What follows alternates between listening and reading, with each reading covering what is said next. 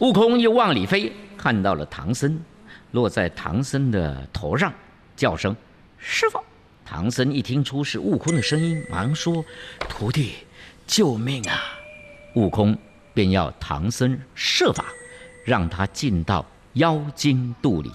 唐僧就先请妖精斟酒，冲起一个水泡。那么悟空忙变成小虫子，轻轻地飞入水泡之中。哪知道女妖怪接杯在手，却不喝，只顾着和唐僧说话。待他再举杯时，水泡已破，露出虫子。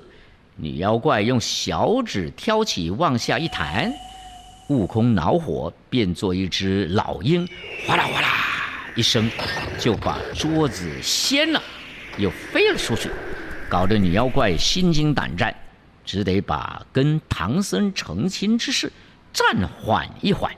悟空呢，又变成苍蝇回来找唐僧。要他陪妖精逛花园，摘自己变成的桃子给妖精吃。于是唐僧就假装要散步，跟妖精呢进了花园。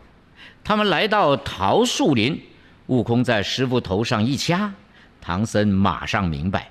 只见悟空飞到这个桃树上面，变成一个红桃子。唐僧呢，伸手摘了下来，双手捧了给女妖精。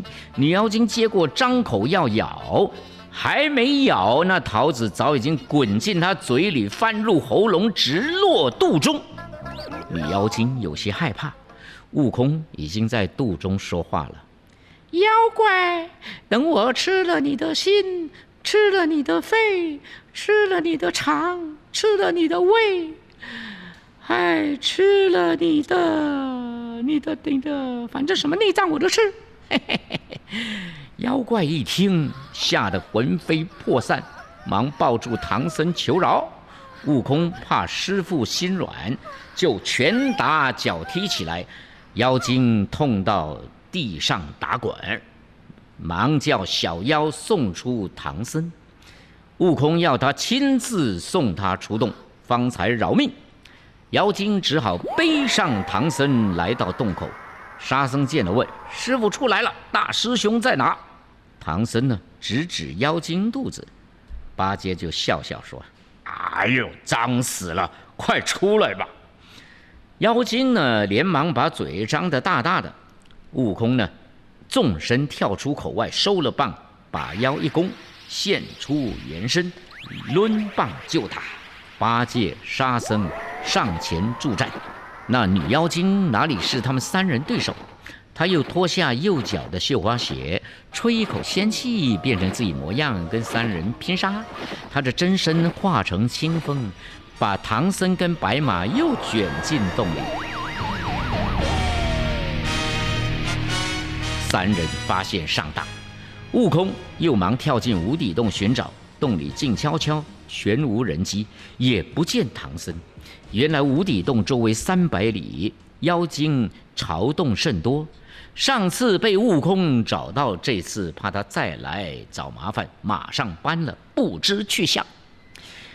悟空正在缓路，忽然听到香烟扑鼻，随着烟去，只见一张雕漆工作上有一个香炉。炉内香烟飘飘，供着一个牌位，上面写着“尊父李天王之位”，还有一个牌位写着“尊兄哪吒三太子之位”。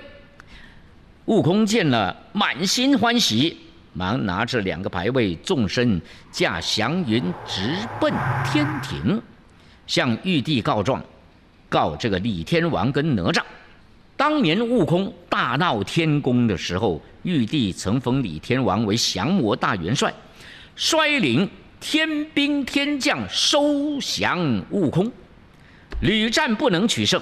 听说孙大圣来告，李天王大发雷霆说：“猴头错告我了。”于是命人拿缚妖绳来把悟空给捆了。天王就说：“我可是天上神仙。”就是凡间小民也不可诬告。说完，举刀往悟空头上就劈。这时哪吒忽然想起什么，忙上前架住说：“父王息怒，父王还有个女儿在下界，她本是老鼠精，三百年前在灵山偷吃如来的香花宝烛，被我们抓住，饶了他性命。为报恩，他拜父王为义父，拜孩儿为义兄。想不到他如今成精。”这个陷害唐僧，被孙大圣收了牌位，才会来告啊！李天王一听，哎，这事我真的忘了，他叫什么名字？